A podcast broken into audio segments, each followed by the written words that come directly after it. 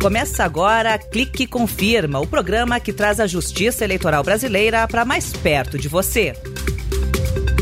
Beleza, galera? Eu sou o Fábio Ruas e, como sempre, quem tá aqui comigo é a Jane Costa. Olá, Fábio. Vamos nessa, pessoal. É o Clique e Confirma no ar. E hoje, entre os muitos assuntos do programa, a gente vai falar sobre filiação partidária, não é isso, Jane? Pois é, Fábio, é um tema importante, porque para se candidatar a algum cargo no Brasil, tem que se filiar a um partido ao menos seis meses antes da eleição. E a gente chama mais uma vez aqui no Clique Confirma o secretário judiciário do Tribunal Superior Eleitoral, o Brunei Brum. Bate-papo no Clica. Seja bem-vindo ao programa. Brune, muito obrigado por estar aqui com a gente. Quais as principais datas relacionadas à filiação partidária? Olá, Fábio. Olá, Jane. As principais datas referentes à, à filiação partidária estão nos meses de abril e outubro de todos os anos. Agora, recentemente, no, no mês de, de, outubro, nós tivemos a data do dia 15, que foi o último dia é, para que os partidos inserissem a, a lista de filiados no programa é, de filiação partidária. Agora, Brunei, por que os partidos devem enviar as listas das filiadas e dos filiados para a Justiça Eleitoral? Ela é muito importante para fins de aferição dos dados dos filiados, fazendo um batimento com o nosso cadastro eleitoral, também para fins de aferição da condição de elegibilidade de futuros candidatos. É interessante dizer, nos próximos meses, cumprindo aí o que diz a lei 13.877, que o sistema de filiação partidária ele vai ser atualizado de forma que essas datas do mês de abril e outubro passarão a ser diária. É, à medida que os é, partidos políticos vão inserindo os dados no sistema, esse processamento vai acontecendo diuturnamente. Obrigado, secretário Brunei Brum, por falar aqui com a gente no Clica e Confirma. Muito obrigado, é sempre um prazer estar participando do Clique e Confirma. Um abraço a todos. Você está ouvindo Clique Confirma. Neste ano pré-eleitoral, o Tribunal Superior Eleitoral realiza o teste público de segurança da urna eletrônica. Neste ano, ele será de 27 de novembro a 1 de dezembro. E o nosso repórter Rimaki Souto volta para contar como foi a terceira edição do teste da urna eletrônica de 2016. Olá, Rima. Oi, Rimac. Oi, Jane. Beleza, Fábio? Dias 8, 9 e 10 de março de 2016. Lá estavam 13 participantes individuais e em grupos, com oito planos de teste. A maioria com graduação, mestrado e doutorado em diversas áreas do conhecimento. E todos tiveram acesso aos códigos-fonte do Sistema Eletrônico de Votação. Na época, dois testes contribuíram para melhorias. Uma pessoa conseguiu alterar o resultado do boletim de urna impresso e gerar códigos verificadores válidos para uso em situações de contingência da apuração. Para impedir que isso voltasse a ocorrer, a equipe de TI do Tribunal Superior Eleitoral modificou o código verificador do boletim de urna, que passou a ter força de um autenticador, praticamente uma assinatura digital. Além disso, o boletim de urna passou a ter um QR Code com assinatura digital. Isso permite a conferência da autenticidade e integridade do documento. Já o outro plano de teste foi executado por integrantes de um grupo. Eles conseguiram gravar o áudio das instruções usadas para auxiliar as pessoas com deficiência visual. A melhoria no sistema foi feita com um maior controle no sistema de áudio da urna. O uso dele passou a ser restrito a eleitoras e eleitores com deficiência, previamente cadastrados ou com autorização da mesária ou mesário. Além disso, a ativação do recurso passou a ser registrada na urna eletrônica e notificada por mensagem no terminal do eleitor. Caso o áudio seja ligado indevidamente, a eleitora ou o eleitor pode pedir à mesária ou mesário para suspender a votação e verificar se existe algum equipamento estranho na cabine eleitoral. Em 2016, as pessoas que participaram da terceira edição do teste da urna eletrônica puderam contribuir com a Justiça Eleitoral no aprimoramento do nosso sistema de votação. É isso. Muito obrigada, Rima. Semana que vem você volta para contar para a gente como foi o quarto teste da urna que ocorreu em 2017. Claro, volto sim. E só lembrando que tem episódios novos todo sábado no canal da Justiça Eleitoral no YouTube e também no site tse.jus.br. Valeu, gente. Falando em teste da urna, o presidente do TSE, o ministro Alexandre de Moraes, anunciou durante sessão plenária o resultado das inscrições confirmadas para a edição de 2023. São 15 inscrições, sendo 8 individuais e 7 em grupo, totalizando a participação de 36 pessoas. Também foram selecionados 27 planos de testes.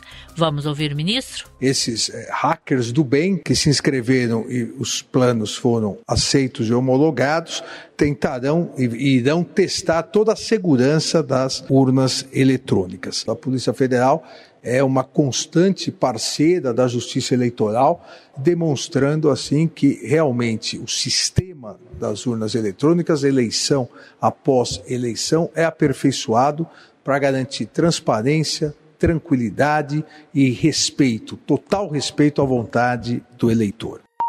Se liga nessa. E ainda falando em urna eletrônica, a Justiça Eleitoral chegou à marca de 100 mil novas unidades do modelo E2022 já fabricadas.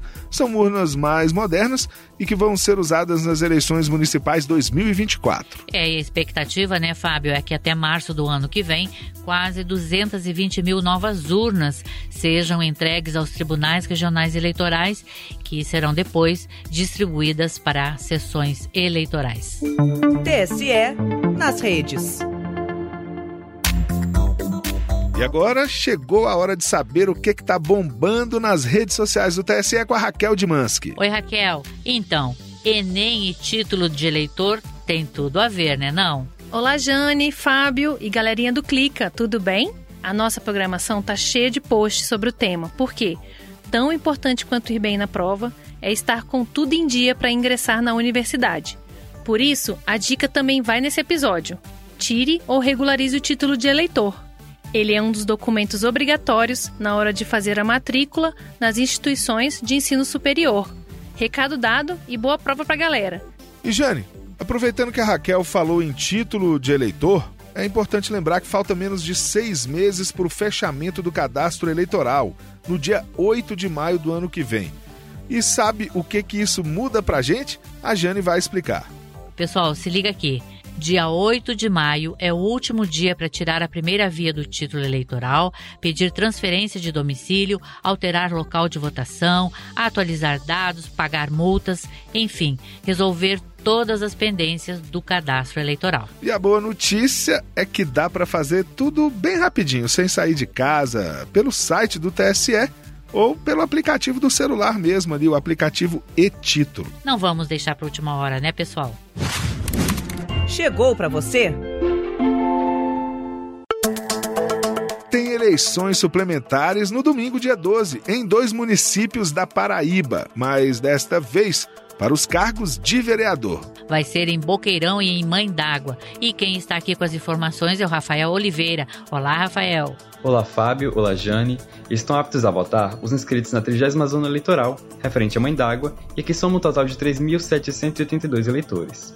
E na 62ª Zona Eleitoral, referente a Boqueirão, que conta com a quantidade de 15.251 eleitores. Além disso, as eleitoras e eleitores devem estar regulares com a Justiça Eleitoral para participar do ato democrático. Do TRE da Paraíba, Rafael Oliveira. Se liga nessa. O TSE inaugurou na última semana a sala de audiências ministro Paulo de Tarso Sanseverino, no sétimo andar do edifício sede, aqui em Brasília. O espaço é para audiências e também para ouvir testemunhas em processos da Corregedoria Geral da Justiça Eleitoral. Sanseverino foi ministro substituto do TSE de 2021 até 8 de abril deste ano, quando faleceu. E teve despedida no TSE. O ministro Benedito Gonçalves foi homenageado em sua última sessão plenária na Corte Eleitoral na quinta-feira, dia 9 de novembro. É preciso lembrar que ao final do processo, todos somos unidos pelo desejo comum de uma nação mais justa, igualitária e livre. Deixo este cargo no final do meu mandato com gratidão e a certeza de que me empenhei a melhor forma possível em prol da democracia brasileira. O ministro Alexandre de Moraes demonstrou gratidão ao ministro pelo trabalho realizado no tribunal e destacou as qualidades pessoais de Benedito Gonçalves. Além disso, falou da amizade que uniu ambos durante a gestão. 44 a.C., é, Marco Túlio Cícero falava sobre amizade. Isso vale para o ministro Benedito e vale para o legado que o ministro Benedito deixa na justiça eleitoral, sem permitir que os ânimos desfaleçam ou sucumbam. Isso é trabalhar ao lado do ministro Benedito. Parabéns, ministro Benedito. E agora acabou. Acabou, mas na semana que vem tem mais. Tchau, pessoal. Até lá, tchau. Você acabou de ouvir Clica e Confirma, uma produção da Secretaria de Comunicação e Multimídia do Tribunal Superior Eleitoral.